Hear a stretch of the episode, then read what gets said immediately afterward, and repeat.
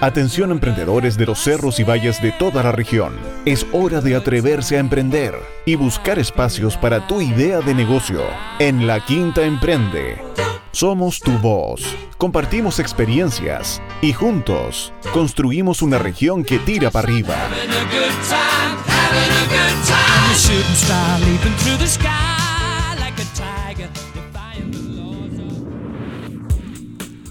Hola a todos, hola a todos, a todas. Bienvenidos a un nuevo capítulo, una nueva edición de La Quinta Emprende, capítulo número 18 de LQE Radio en Casa. Eh, como la mayoría de edad, dice Katy. Y bueno, ya escuchan ya a quien me acompaña Me eh, en todos estos capítulos durante este periodo de pandemia, de crisis sanitaria que hemos estado transmitiendo desde, desde, desde nuestros hogares finalmente eh, estos capítulos de La Quinta Emprende para acompañarlos semana a semana, como ya es la tradición en los últimos cinco años de La Quinta. Así que la mayoría de edad, ¿cierto? Catherine Quesada, editora de La Quinta Emprende, quien me acompaña. Y eh, escuché ahí Jorge los 18 y recordé la emoción de cuando cumplí 18 años ahí, así que me que me terminara de presentar. Así ya no lo recuerdo, ya pasó mucho tiempo ya. Entonces, para ti fue el año pasado, pues, ¿sí, mí? Claro. Oye, eh, se nos viene un capítulo súper entretenido, como siempre, como ha sido ya la tónica en estos 18 capítulos, conversando en temáticas que son interesantes y relevantes para el mundo del emprendimiento y la innovación en este periodo, en este año especial, distinto que estamos viviendo, eh, y que por lo tanto necesitamos nuevas herramientas, necesitamos conocer un poco eh, cómo los emprendimientos y los consumidores, ya vamos a decir por qué, se tienen que ir adaptando a las nuevas realidades. Pero antes de que Catherine nos cuente quiénes son nuestros invitados, saludemos a nuestros auspiciadores.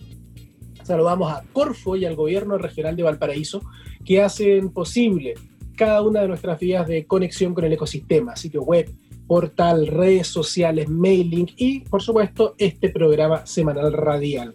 También saludamos a LQE Marketing y Comunicaciones, nuestra agencia que apoya la producción de contenido audiovisual, fotográfico, artículos, gestiones de prensa y campañas de difusión para eventos, convocatorias regionales y emprendimientos.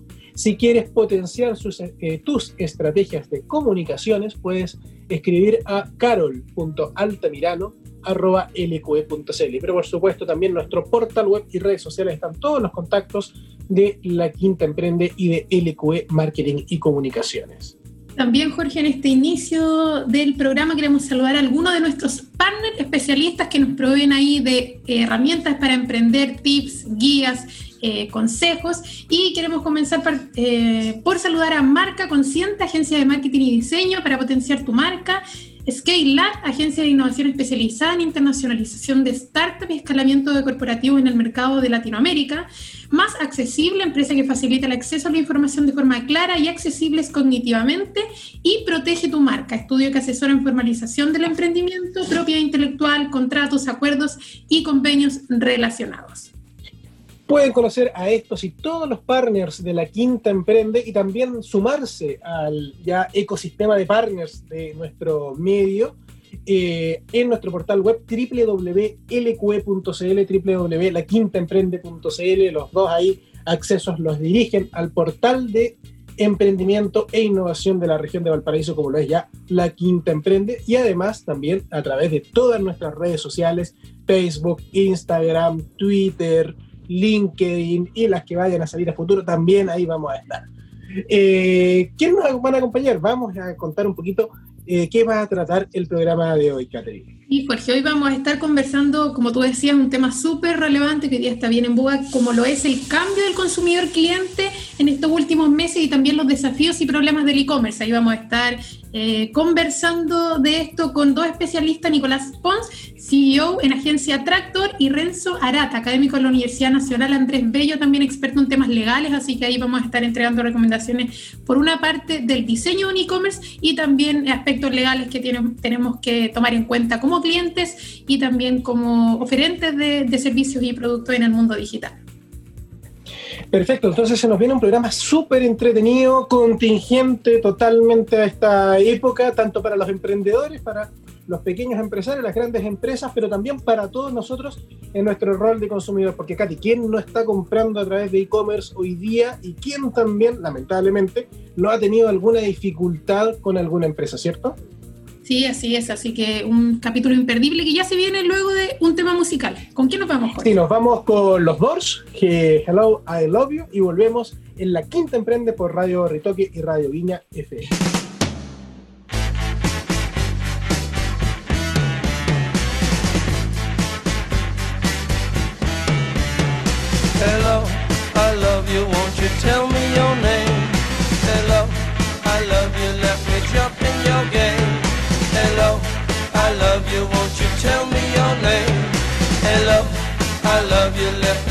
In your game. She's walking down the street, blind to every eye she meets. Do you think you'll be the guy to make the queen of the angels sigh?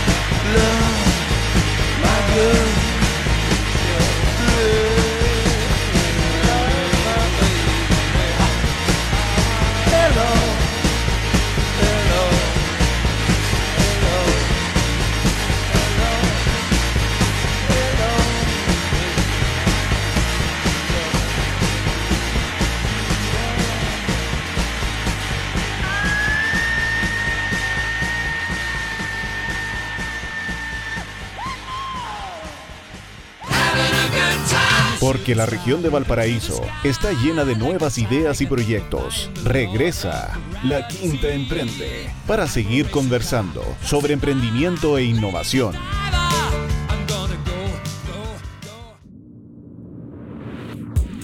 Estamos de regreso en LQ Radio en Casa junto a Jorge Sea. Ya estamos en este bloque de conversación que es ya tan tradicional en este espacio de la Quinta Emprende. Y hoy Jorge ya le estamos dando la bienvenida, está con nosotros eh, Nicolás Pons de Agencia Tractor y Renzo Arata, académico de la Universidad Nacional Andrés Bello, para conversar, como lo adelantábamos, sobre el consumidor, el cliente, el mundo e-commerce. ¿Cómo están? Bien, bueno, muchas muchas gracias primero, eh, Catherine, también a Jorge y saludo a Nicolás por la invitación de Quinta Emprende y para tocar un tema que realmente considero muy, muy interesante, eh, unos temas quizás más relevantes que se está produciendo el cambio entre el, entre la, el comercio físico, eh, presencial y el comercio e-commerce. Así que lo primero es felicitarles por la iniciativa y, a su disposición. Eh, nos, te quería dar quizá unos datos eh, respecto a este cambio de tendencia que ha pasado entre el, entre el comercio físico de, tienda y el e-commerce. ¿Mm? Eh, si nosotros vemos todo el comercio, desde, pensemos en marzo, teníamos el 95% más o menos, el comercio era físico, era en tienda. Eh, y teníamos un 5%, 6% que era comercio electrónico. En pocos meses, eh, las estadísticas nos muestran que estamos llegando sobre el 16, casi el 20% probablemente de comercio electrónico. Por tanto, acá hay un cambio de paradigma que esto no va a volver probablemente atrás. Entonces, el impacto hacia la, a, la, a la diferentes tipos de empresas y hacia los consumidores eso es enorme. Entonces, eh, es un tema que creo que no tiene vuelta atrás. ¿Mm? O nos subimos al carro o nos quedamos abajo. Así es, hola Renzo, te, te, saludo también. Muchas gracias por acompañarnos acá en la Quinta Emprende. Nico, ¿cómo estás? Nicolás Pons. Bien, ¿Cómo, también. estás? Amigo de la Quinta Emprende ya. así, así, ya llevamos harto tiempo trabajando juntos. Oye, muchas gracias por la invitación. Eh, le agradezco a los dos, a ti, Katy y a Jorge, que ya hemos conversado en algunas veces en, en el pasado, pero siempre he entretenido una conversación nueva. Y es súper interesante el, el dato que da Renzo de al final cómo se está comportando el, el, comercio electrónico con respecto al porcentaje de ventas que tiene. Y lo, lo otro que es súper importante es que también siempre miremos hacia el lado, miremos hacia, hacia los países que están un poquito más desarrollados, como por ejemplo Estados Unidos, donde ellos actualmente ya están como por un 30% y tenían, antes de, esto del COVID, tenían un 15% que es donde estamos nosotros. Estados Unidos hace unos 7 años más o menos ellos estaban donde estamos nosotros con el 6% y es una tendencia que se está generando. Entonces creo, creo que es súper importante que también tengamos eh, ese benchmark con distintos países que ya tienen un poquito más de desarrollo en lo que es el e-commerce y también comencemos a, a, a, copiar las buenas prácticas de las empresas que tienen allá. Oye, antes que se me, antes que se me olvide, no, no, no es directamente relacionado el tema, pero tenemos que felicitar también a, a Nicolás Pons, que fue reconocido por los jóvenes líderes este año 2020 de la, de la Fundación Piensa, así que eh, debería felicitarte, Nicolás. Oye, sí, ha cambiado enormemente el, eh, las formas de comprar y, y, se ha acelerado de una manera increíble. Todos sabíamos que esto iba para el mundo digital, iba para el mundo del e-commerce.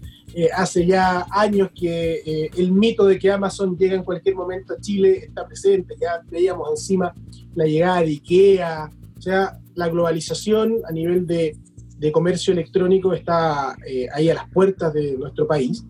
Pero esta cosa se aceleró en cinco meses y los números crecieron exponencialmente con como los datos que ustedes nos presentan así lo reflejan.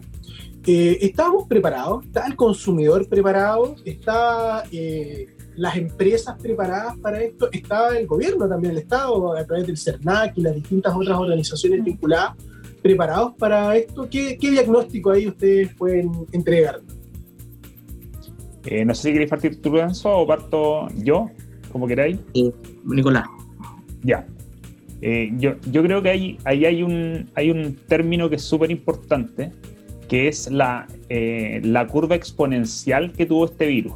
Y creo que esta, esta curva exponencial es un cambio eh, dentro en, de, de nuestro mundo, que es algo a lo que no estamos acostumbrados. Nosotros estamos acostumbrados a velocidades lineales y tenemos una planificación de que vamos a tener tanto crecimiento, todos los años estamos teniendo más o menos el mismo crecimiento, hacemos una planificación con respecto a eso. Pero cuando tenemos una curva exponencial, al final es un comportamiento al que no estamos acostumbrados. Normalmente no, estamos acostumbrados a ese, a ese tipo de situaciones. Entonces existe este cambio que al final nos pilla la inercia en la que estamos, que no estamos acostumbrados a esto nuevo.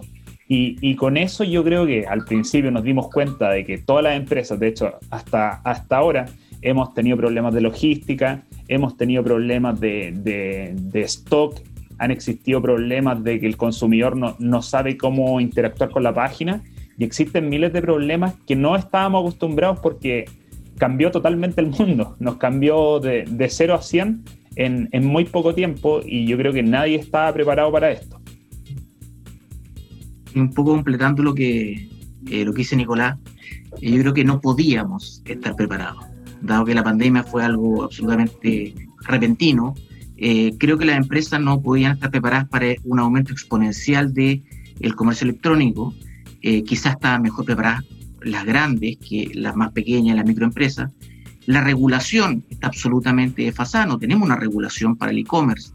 Eh, y el ente fiscalizador del CERNAC tampoco. Nosotros tenemos un gran problema en defensa de los derechos de los consumidores eh, que después voy a entrar a un tema de los tips, de los problemas prácticos que están surgiendo en consumo.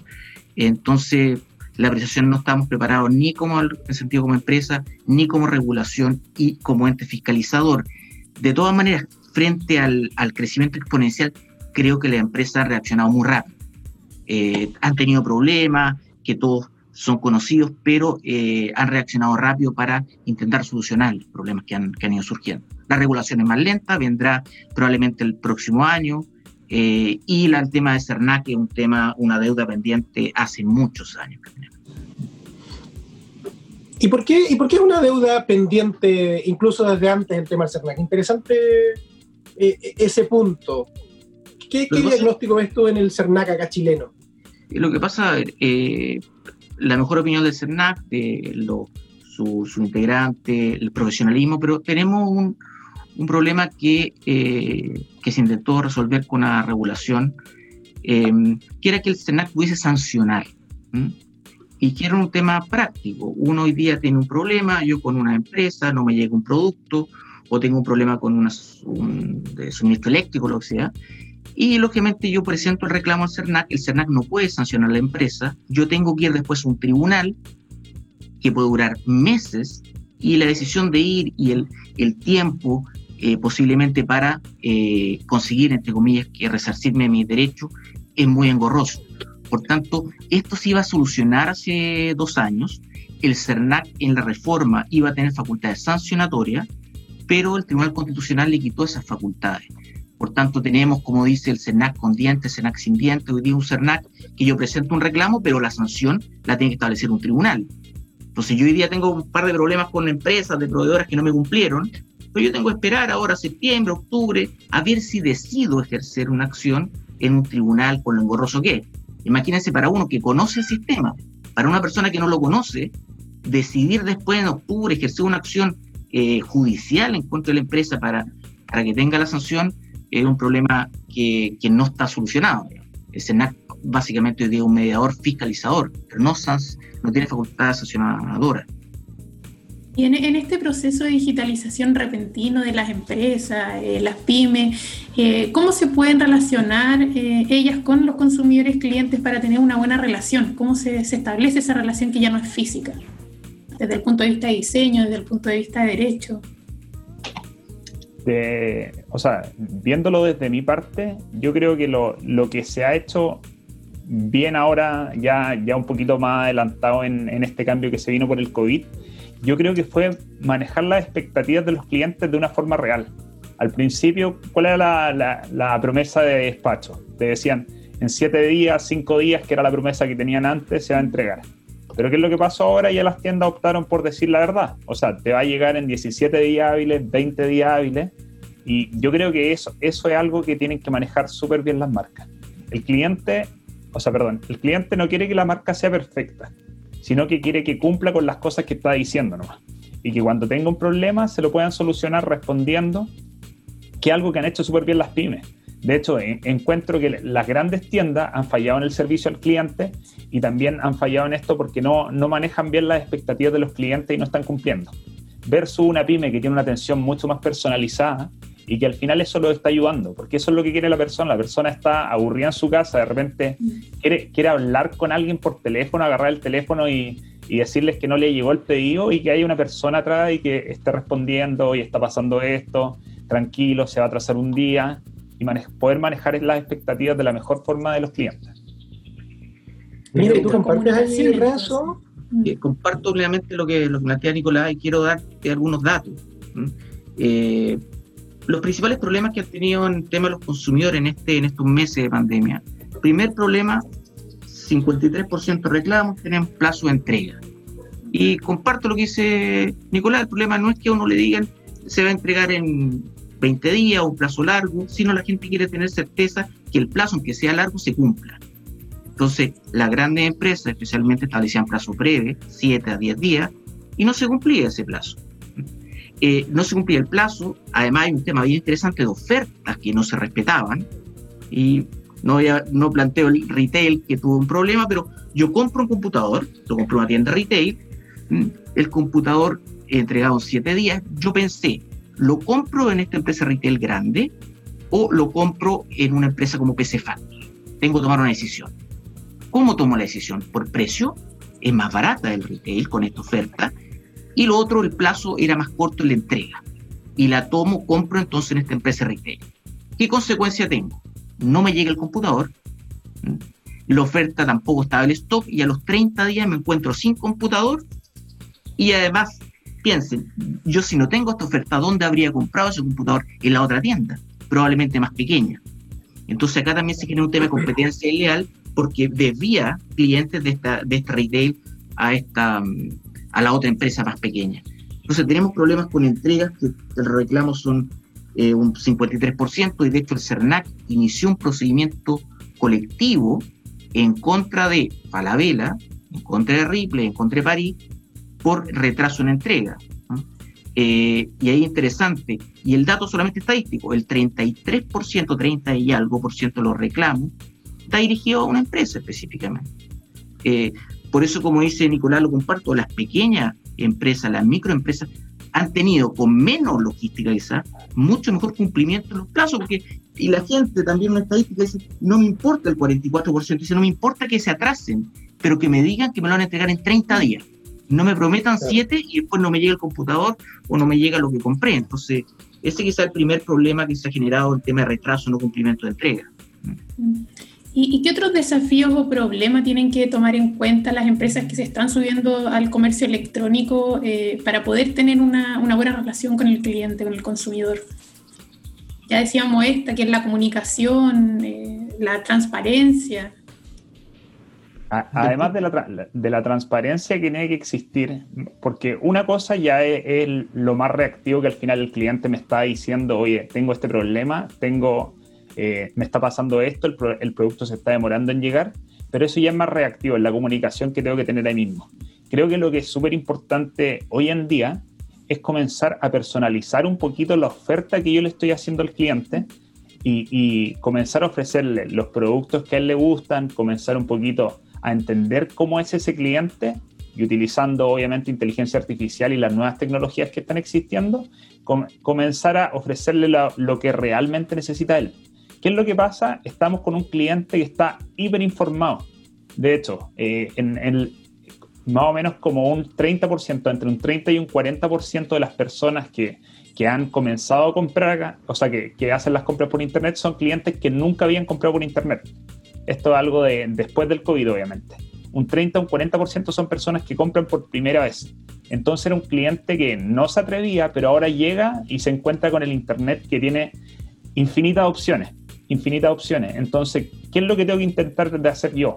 Tengo que intentar de comprender cuáles son los gustos de ese cliente y ofrecerle lo que a él le interesa. Y existen muchas herramientas para hacer eso.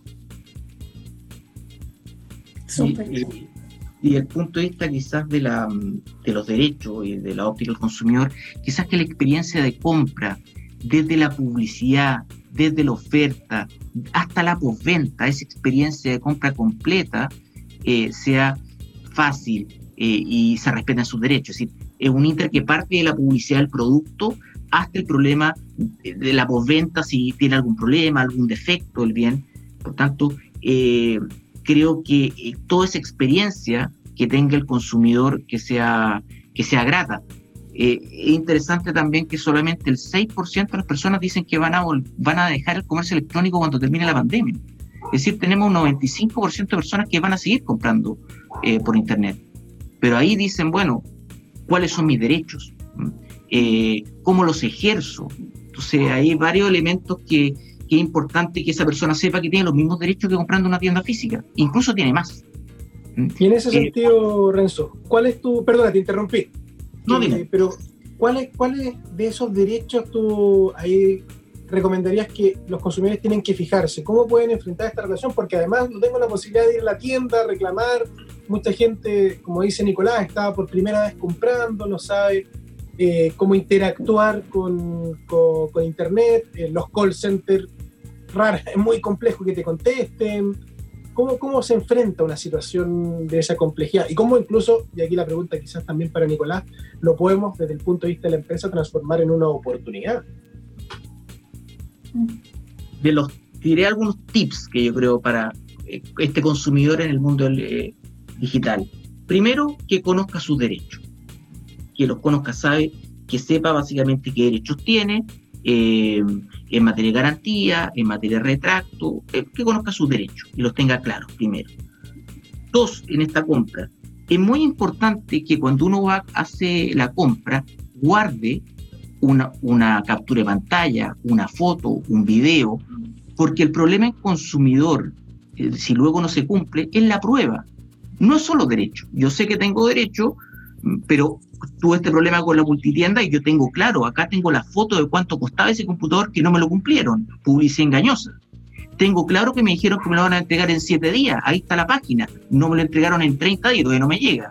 Entonces, tener todos esos elementos de prueba, si lo primero capture pantalla, tener, eh, guardarlo. Eh, tercero, pensemos que ya eh, conozco mis derechos, guardo el tema de la prueba y tengo un problema con esta tienda, grande o pequeña. Reclamar. ¿A quién? ¿Mm? El sistema de reclamo, primero reclamo al CERNAC, ¿Mm? presentar el reclamo al CERNAC, genera una facultad de mediación, pero presento el reclamo. Tercero. Cuarto, después de reclamar, intentar negociar con la empresa. Y eso es un elemento que eh, yo podría decir de 20 casos de consumo en temas personales, realmente cuánto se llega a tener un problema judicial en dos. Normalmente si uno conoce sus derechos, básicamente es muy fácil, entre comillas, poder llegar a negociar, porque yo conozco cuál es mi derecho. Te coloco un ejemplo. A mí me cortaron la luz cuatro días en mi casa. Yo tengo perfectamente claro que tengo una indemnización automática por ese corte de luz más de cuatro horas. Yo conozco ese derecho. Yo conozco también cuánto le cuesta a la empresa que se haga una sanción por incumplir la entrega o por ofertas falsas, publicidad. Entonces yo me acerco a la empresa y digo, bueno, intento negociar con ella antes de irme a un tema judicial. Pero eso va a ser porque uno le ¿sabe qué? Yo quiero, eh, lleguemos a un acuerdo. Eh, y luego de todo eso, quizás podría llegar al tema judicial. Por tanto, es eh, conocer los derechos, guardar elementos para la prueba, fundamental. Cualquier persona que esté escuchando que va a comprar por internet, si ve una oferta maravillosa, guarde la captura de pantalla. Eh, si dicen que me entregan en siete días, saquen una foto, porque después en, un, juicio, ¿a dónde está la prueba? Luego, reclamo al CERNAC, presento el reclamo. El CERNAC va a contratar al proveedor, puede ser que se arregle. Cuarto, yo sé que la empresa puede ser sancionada con esto por X, por un par de millones de pesos. Yo me acerco y le digo, mire, yo no tengo ganas de que usted sea sancionada por ese monto. ¿Podemos llegar a un acuerdo? Y, es, muy, es muy diferente el planteamiento, es muy increíble llegar a la empresa y sabe que yo la vengo a ayudar.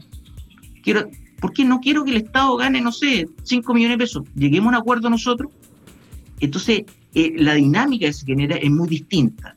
Y luego, por último, el tema judicial. Entonces, eh, creo que eh, y partiendo del tema judicial, como te decía, ultra engorroso en Chile, eh, aunque uno lo conozca, es muy complejo llegar después de ir a ejercer un, tribunal de policía local un derecho. Por tanto, creo que con los derechos que tenemos y con la realidad que tenemos, ir estos tips, estos tips para intentar eh, eh, defenderse. Y si uno conoce sus derechos, es bastante más fácil. Es bien interesante eso, que al final uno viene a, darle una oferta a la empresa. Yo, cuando a mí me acercó a la empresa y me, me contactaba, era muy raro, porque sabe que yo vengo, quiero ayudarla, porque usted, yo tengo todo, tengo la prueba en contra, usted tiene una sanción que va a tener que pagar al Estado 10 millones de pesos. Yo no quiero que usted pierda 10 millones de pesos, no, no tengo ganas. Lleguemos a un acuerdo. Imagínense cómo uno da vuelta la cancha en ese momento. Entonces, creo que eso es muy interesante o importante que la gente ojalá lo pueda ir manejando, sabiendo más. Una cosa que a mí me sorprende, me sorprende mucho, eh, es que, y me ha pasado personalmente cuando he comprado algunas cosas y como, como profe de marketing también a, veces hago el experimento, empiezo a llamar, a ver que, cómo me, responden las empresas para evaluar la satisfacción del, del, cliente, la experiencia de compra. Y me ha pasado algo que no deja de sorprenderme, que uno reclama, reclama, reclama, pone el reclamo en el, eh, directamente a la empresa, pone el reclamo en el CERNAC y al otro día te contactaron o sea, como que uno que tiene que hacer esa presión. Escucha, yo lo pienso en, mi rol de, de, profe de marketing.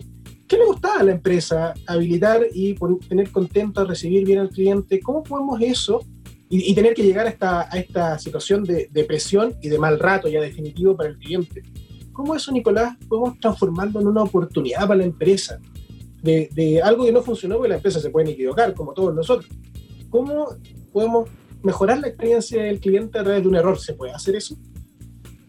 Sí, la, verdad es que normalmente yo, yo, creo que si es que un error no se corrige, lo, lo, que pasa es que una persona, normalmente entre 8 y 9 personas, si es que una persona está haciendo una recomendación negativa, eh, otra persona no va a comprar, entre 8 y 9 personas no compran. En cambio, que si es que yo hago una recomendación positiva, hay como entre dos y tres personas que sí pueden comprar. ¿Qué, ¿Qué, es lo que pasa entonces? ¿Qué es lo que yo tengo que convertir? Esa recomendación negativa que está haciendo la persona es porque normalmente no le solucionaron el problema. Como decía antes, el, el cliente lo que quiere es que le solucionen el problema. Lo que nos ha pasado varias veces con varios clientes es que estos errores ocurren. Ocurren que se manda mal el producto o, o que pasa eh, algún problema que viene defectuoso o pasa cualquier cosa. Pero lo importante es cómo yo llego al cliente y, y cuál es la solución que le estoy dando. Cuando uno es súper cercano con el cliente y le responde bien y él tiene total claridad de que se le va a reemplazar el producto, de que van a pasar ciertas cosas, eh, el cliente se siente mucho más tranquilo y esta experiencia mala se puede hasta convertir en una experiencia buena. Y, y eso es algo súper importante que creo que Amazon, que eh, es el principal e-commerce del mundo, que, tiene un 40% de las ventas de Estados Unidos online, o casi un 50% ya, ellos lo que hacen es que se enfocan totalmente en el servicio al cliente. De hecho, Jeff Bezos tiene un correo de directo para cualquier persona que le quiera hacer una crítica o cualquier problema que está teniendo y le va a hablar directo a él. Un amigo, por ejemplo, se compró un PlayStation 4 hace tiempo, lo pidió a un hotel en Miami, no le llegó y como no le llegó en el plazo que tenía que llegar, le mandaron el PlayStation a Chile y además de eso le devolvieron la plata. Entonces, al final, creo que una experiencia negativa puede haber porque todos podemos cometer problemas. La respuesta es lo que cambia esa, esa experiencia en algo positivo en vez de ser algo negativo. Bueno, ahí también me imagino que es la invitación a no tener miedo a esos comentarios negativos que de repente uno dice, pucha, ya no le cumplí con el plazo, mejor no le respondo, mejor no le digo nada. Entonces ahí la invitación, entiendo, Nico, es, es siempre atreverse a tratar de mejorar pese a, a, que no se haya cumplido algo en específico, porque como tú dices, es mucho más fácil perder clientes que ganar clientes en el boca a boca. Exacto, lo, lo importante es responderle, conversar con ellos. ellos. Ellos lo que más quieren es que cuando ojalá que si es que hicieran una compra por internet, hubiera una persona que eh, hubiese una persona que todos los días los llama y les dice, oye, tu pedido está en tal lado, oye, tu pedido está ok, oye, tu pedido va bien, oye, tranquilo, va a llegar ahora, va a llegar entre las 2 y las 3, así que tranquilo. Eso sería lo ideal. Obviamente existen los tracking digitales, pero el cliente es una persona que está ansiosa porque hizo una compra, gastó plata y, y, y, lo mismo, él quiere, él quiere saber en todo momento qué es lo que está pasando y obviamente, como decía Renzo también, quiere saber que se van a cumplir los derechos que tiene él como consumidor porque él obviamente está haciendo esta compra. Y, y para las pymes, Nico Renzo, ¿es fácil eh, incorporar estos sistemas, estos sistemas de, de, monitoreo de dónde va tu compra, estos mismos chatbots quizás de comunicación? Eh, eh, en ese sentido, las herramientas existen totalmente. De hecho, eh, la logística es un temazo siempre para pa todos los que son pymes, pero cada vez están saliendo más soluciones. De hecho, hay, hay una que, que, es chilena y que le ha ido súper bien, que es Chipit, no sé si, si, es que la conocen, y que ellos entregan la, la solución logística completa, de, te ofrecen hasta el bodegaje, y después de eso entregan el tracking en tiempo real a, a esta empresa.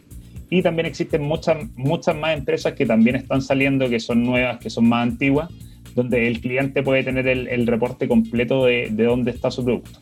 Y también por, por, eso pasa un poquito de que al final las pymes están un poco más conscientes de, de que el cliente está, eh, necesita el producto pronto y también como tienen menos clientes, tienen menos, menos venta, obviamente tienen ese trato más directo donde si es que ven que algo se está trazando, si es que ven que pasa algo, el llamado es a que intenten de contactar al cliente y conversen harto con, con ellos, porque ellos son los que entregan el mejor feedback.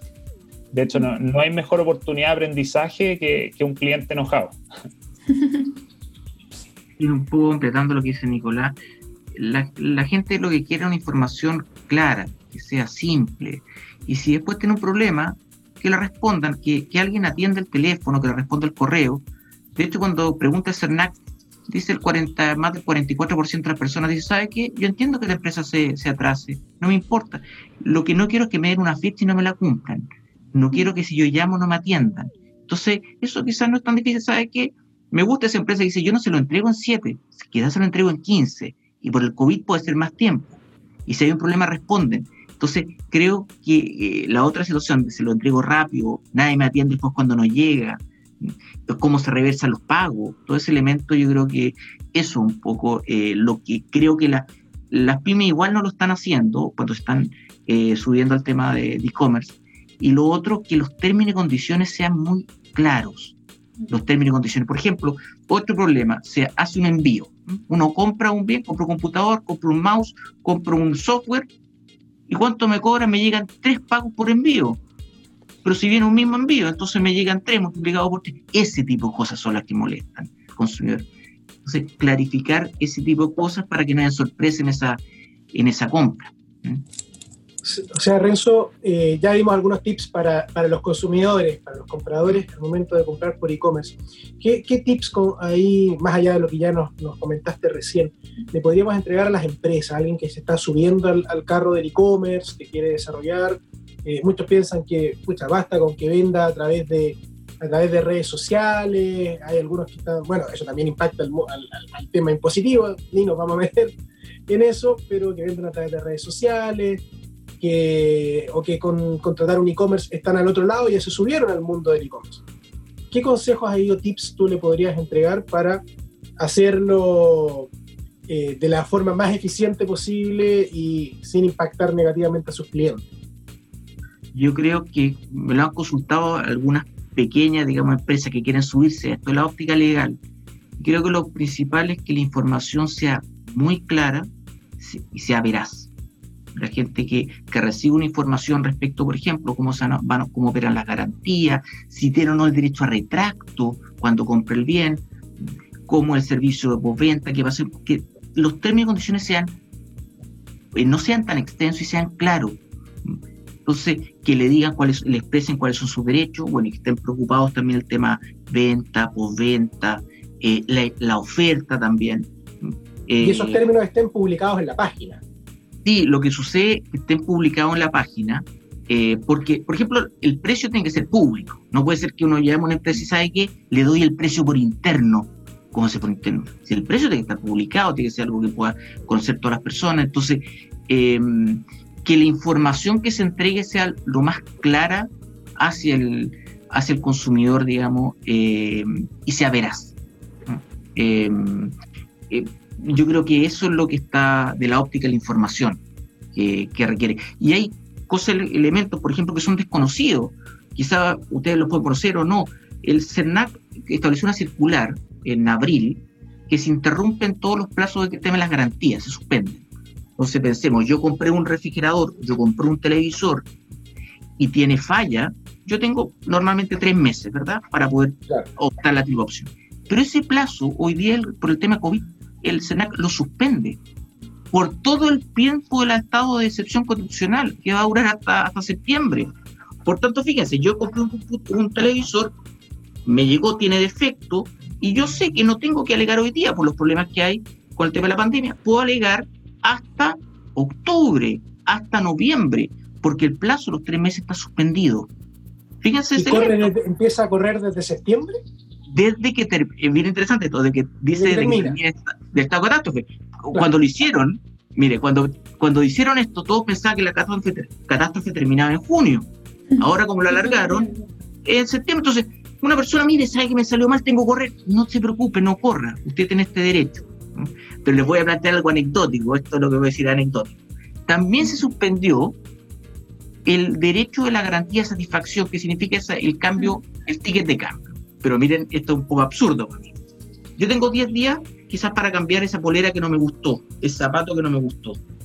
Pero también lo suspendieron ese plazo durante el estado catástrofe, lo cual yo no, no lo comparto. Es decir, una persona puede llegar en octubre y decir, ¿sabe qué? Yo vengo a devolverle acá las zapatillas que compré en abril y no me gustaron. es una cosa, a mí es punto de absurdo, pero ese tipo de elementos que, que también se explique, no se lo puedan contar, mire, si usted le falla esto, hoy día están suspendidos estos plazos, eh, que son cosas que hoy día yo creo son bastante desconocidas. Renzo, ¿para eso no hay diferenciación en tamaños de empresa?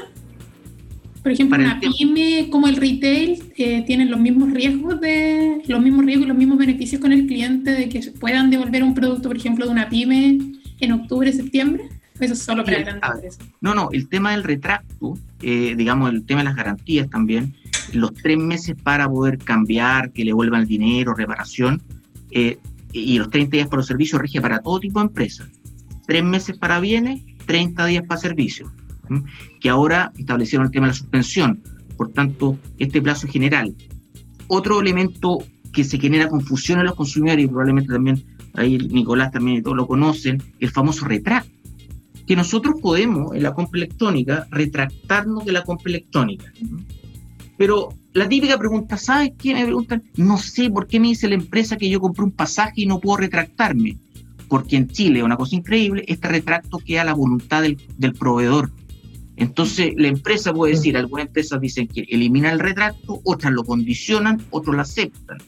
Entonces, cuando uno compra algo, em, yo me, coloco, me coloco en la página, a ver, esta empresa me eliminó el retracto.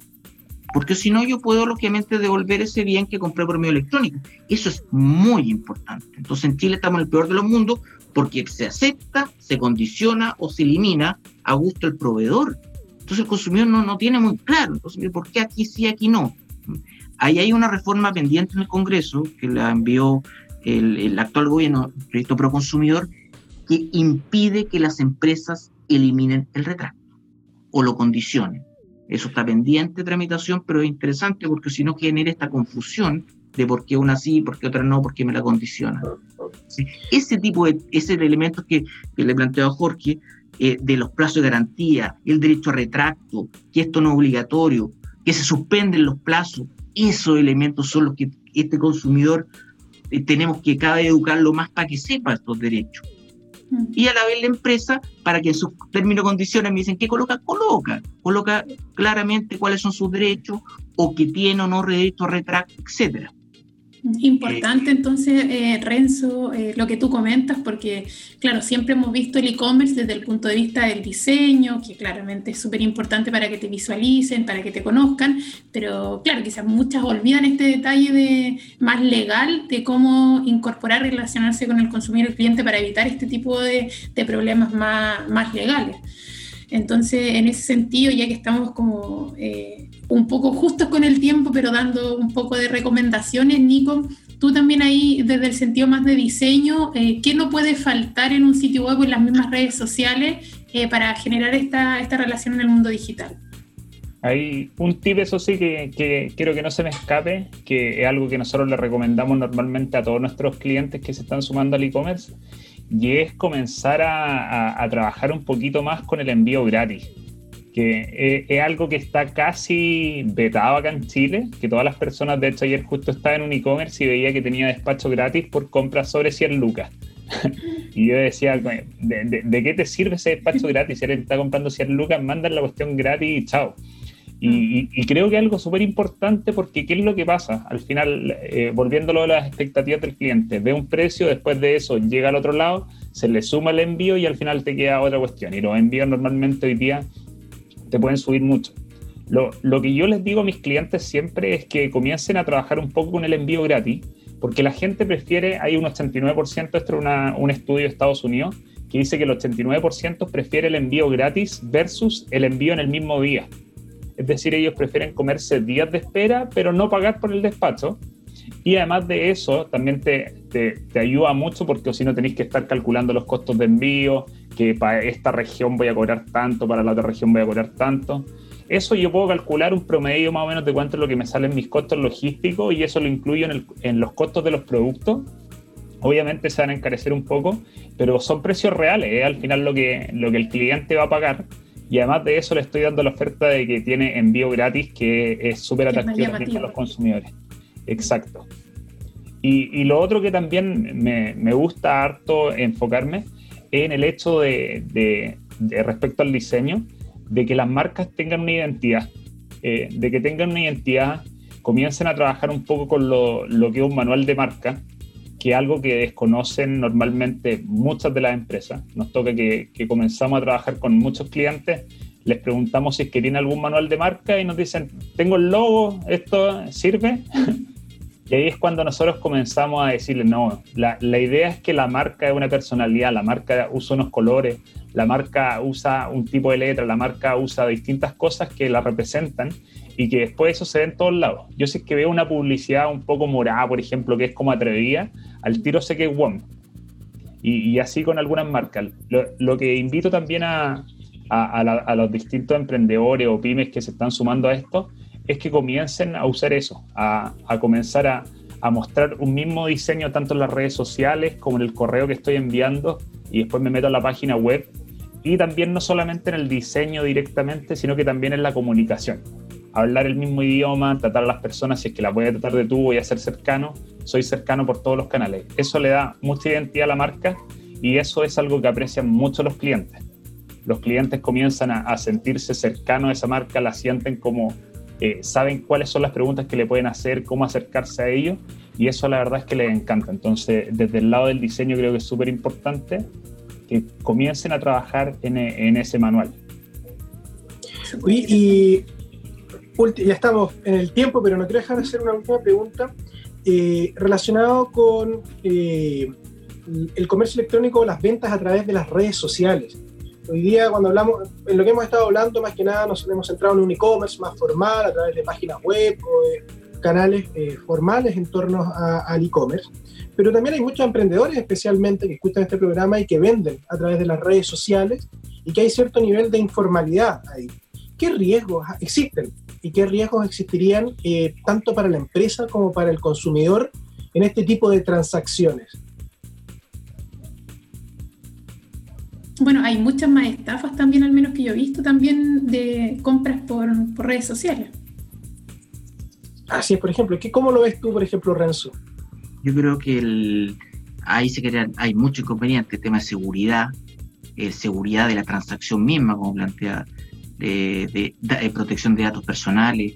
Eh, ahí entramos en, un área no regulada. Y yo creo que, eh, que va a ser necesario que se entre lentamente a regular. porque tanto yo creo que los derechos del consumidor ahí están muy desprotegidos y también creo que tiene que entrar hacia una situación de más formalidad. Eh, creo que hay una, ahí estamos en un mundo de desprotección un poco los derechos y, y, como cuando uno está vendiendo, digamos, en la calle, digamos, en el sentido no como por abajo, fuera del comercio establecido, con su pañito, entonces, pero esto en el mundo digital, el pañito digital. Como la, informalidad digital. el pañito digital. Entonces igual... O sea, la recomendación ahí es migrar idealmente para el emprendedor migrar lo más rápido a un e-commerce más establecido y al consumidor tratar de buscar e-commerce establecido. Exacto. exactamente. Exactamente. Y, un poco en relación a algunos eh, consejos para este eh, esta pyme que está entrando al mundo digital, que de la óptica legal, que, que tenga cuidado con los términos, con lo que, lo que ofrece, lo que, eh, que es una oferta, cuando se compromete algo, cuando dice, no, si usted no está satisfecho con el producto, le damos el doble. Todas esas, todas esas cosas, digamos, o yo le doy una oferta, si una oferta no es rebajar, es rebajar el precio en forma transitoria. Uno, toda esta situación que se empiezan a ocupar términos que no son eh, lo que corresponde legalmente, entonces cuando uno en una tienda encuentra que están todos los días en oferta, eso no es una oferta. Cuando tiene 350 días con rebaje de precio. Ese tipo de cosas que se abusa. Entonces, nosotros tenemos en Chile, no sé, los tres días R que duran nueve. Tenemos el Black Friday, pero estamos a Marte, yo no sé por qué Black Friday, no entiendo. Ese tipo de cosas que pasan en Chile nomás. Eh, tratar de, ocupar los términos como corresponden un poco y, estar con estándares un poco más altos en, en, esta, para captar al cliente, pero captarlo de una manera eh, correcta, adecuada.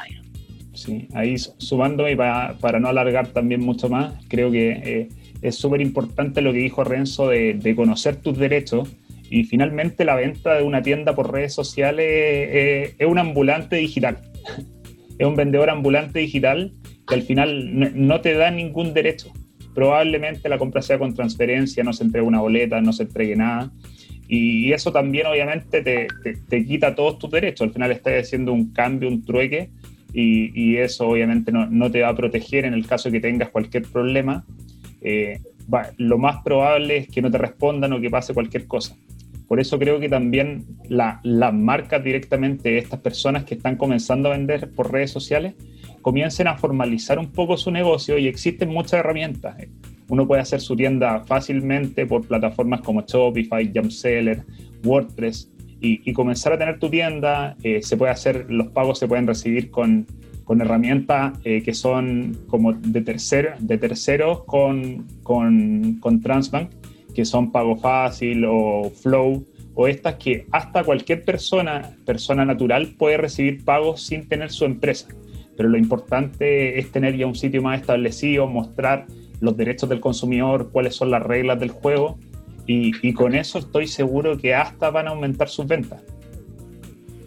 Oye, muchas gracias Nicolás Pons, CEO de la agencia Tractor y Renzo Arata, académico de la Universidad Nacional Andrés Bello, por eh, darnos todos estos consejos, estos tips, mostrarnos un poco desde una mirada amplia, tanto de, del marketing como también eh, de los aspectos legales y del derecho del consumidor. Eh, este mundo que estamos muchos aprendiendo, tanto desde el lado del emprendedor como desde el lado del consumidor, eh, pero que como muy bien ustedes lo reflejaban, ha llegado para quedarse, estamos en, en, este mundo y hay que también conocer cómo interactuar y cómo ahí tanto las empresas como los consumidores nos tenemos que manejar. Muchas gracias por acompañarnos el día de hoy en la Quinta Emprende. No, gracias a ustedes por la invitación. Cuando quieran saben que, que cuentan conmigo. Muchas, muchas gracias Jorge, Catherine. Eh, los felicito por eh, la iniciativa. Creo tema muy importante, una oportunidad, y hay que tomarla bien. Y Nicolás también. Así que un abrazo a todos y a su disposición. Muchas gracias. Entonces, nosotros en la Quinta Emprende seguimos, seguimos con un tema musical. Nos vamos a ir con Fake No More, con Epic, y volvemos en la Quinta Emprende por Radio Retoque y Radio Riña FM.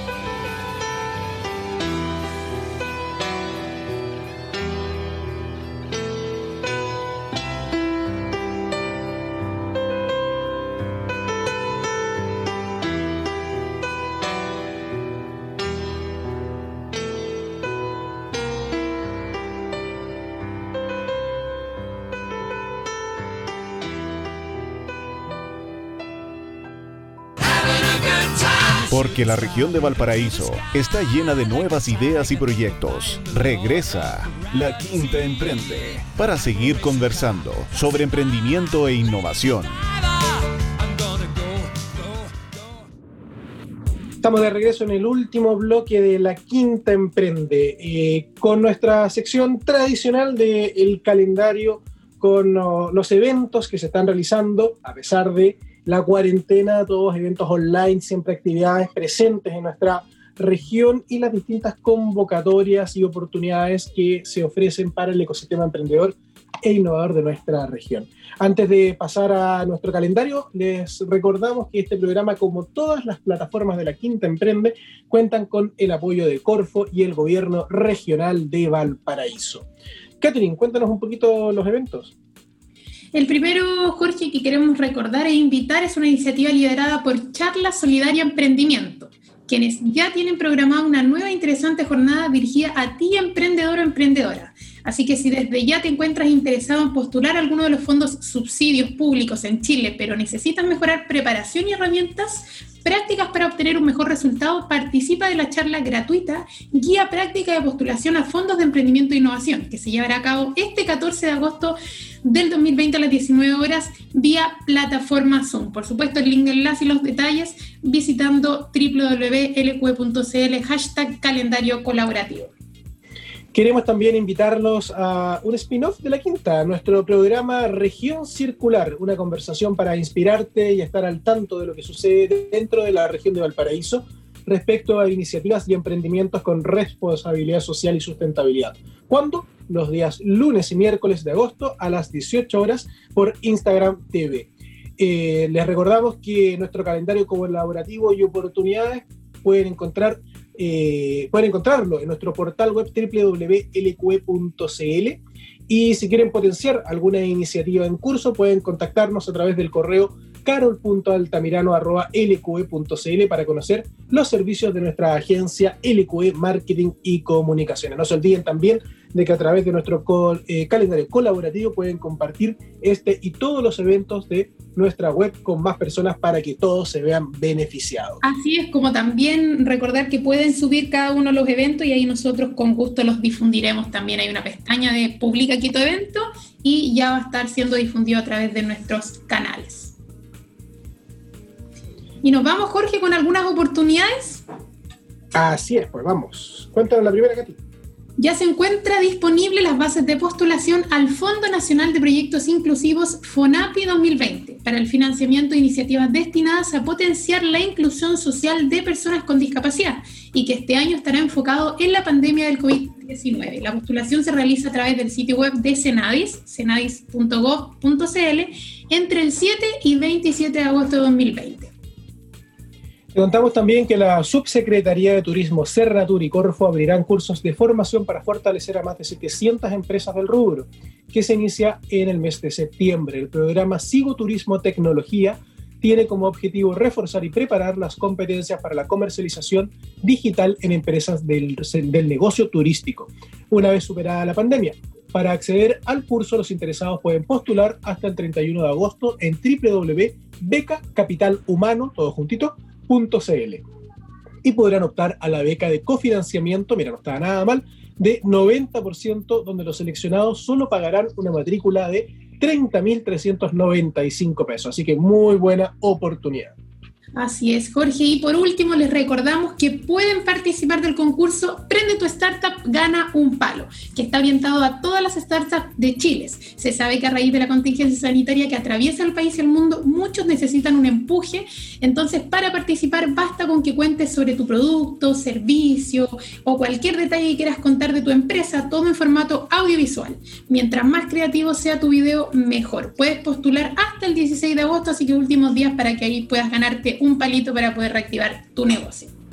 Encontrarán todos los detalles y mucha más información en www.lq.cl, también en nuestra sección oportunidades para emprender que está ahí en el home de nuestra página web. Así que ya se va nuestro programa, Jorge, se nos fue el capítulo número 18 de LQ Radio en Casa.